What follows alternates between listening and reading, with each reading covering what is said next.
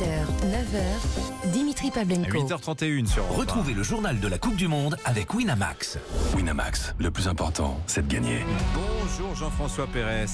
Bonjour Dimitri, bonjour à tous. Le journal de la Coupe du Monde, radio offi- euh, Europe 1, radio officielle, entrée en lice réussie donc pour les Bleus dans la compétition hi- hier soir. Victoire 4 à 1, très riche en émotions, de très belles et de plus tristes aussi hein, en termes d'émotions. hein.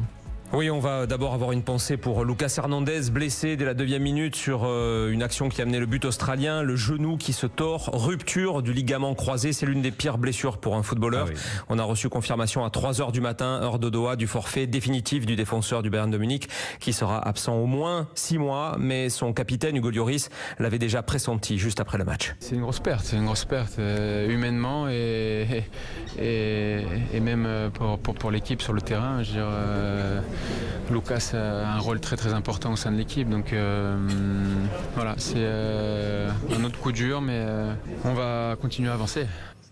On va continuer à avancer. Les Français qui ne sont plus désormais que 24 hein, à poursuivre l'aventure. Ça ressemble de plus en plus à un jeu télévisé par élimination.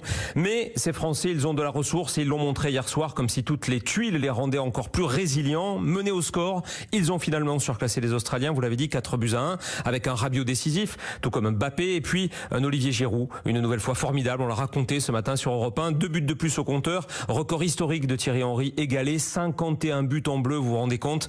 Du coup, ben, embrassade et félicitations méritées de son sélectionneur Didier Deschamps. Ben, Je l'ai pris pour ça. Il savait qu'il était là. Après, euh, les événements ont fait que, mais il sait que j'ai confiance en lui et il l'a prouvé ce soir. Tant mieux.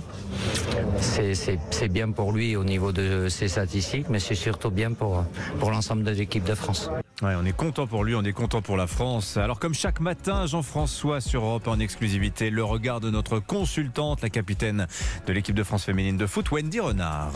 Oui, elle est revenue euh, hier soir avec nous dans Europe 1 Sport sur la performance majeure, bien sûr, d'Olivier Giroud, un joueur qui n'était même pas sûr d'être du voyage au Qatar. Mais tout d'abord, coup de chapeau aux joueurs de cette équipe de France. C'est une très bonne entame de la part des Bleus et euh, il y a vraiment de quoi euh, bah, être confiant pour, pour le reste de la, la compétition. On va se pencher sur le cas d'Olivier Giroud. Peut-il être l'homme providentiel, le Français numéro un de cette Coupe du Monde, Wendy? Je l'espère. Il a ouvert son compteur, il a marqué deux buts. Euh, donc j'espère que pour les- le bien de, de l'équipe de France, ben, il sera l'homme euh, de cette Coupe du Monde. Il a toujours démontré euh, en équipe de France ou même dans tous les clubs où il est passé. Je pense que sa carrière n'a jamais été facile. Euh, depuis quand il a commencé, il a toujours été décrié. Je ne sais pas pourquoi d'ailleurs. Mais il a toujours été décrié. Je sais pas si c'est une question de profil ou autre. Mais moi, j'ai toujours dit que dans une équipe, c'est important d'avoir ce genre de profil parce que hum, ben, quand on a une défense regroupée, ben, il pèse. Il pèse sur une défense et c'est un danger. Il est grand. De la tête, il est bon. Il est adroit avec ses pieds. Donc, euh, donc ouais, pour moi, euh, j'aime beaucoup. Et après, ben, il a toujours travaillé, travaillé et toujours réussi à tourner les situations en, sa faveur de par le travail et puis. euh, le sourire, hein.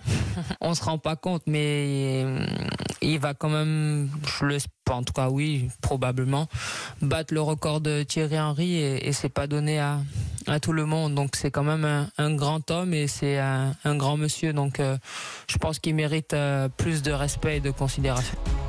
Voilà, ça c'est clair. Wendy Renard qui part dans les prochaines heures à, Zurich où elle jouera en Ligue des Champions demain avec l'OL. On lui souhaite bonne chance, bien Ah, sûr. elle a un petit faible pour Olivier Giroud, Wendy Renard, c'est clair. Le on est pro- quelques-uns. hein. Jean-François, le programme du jour.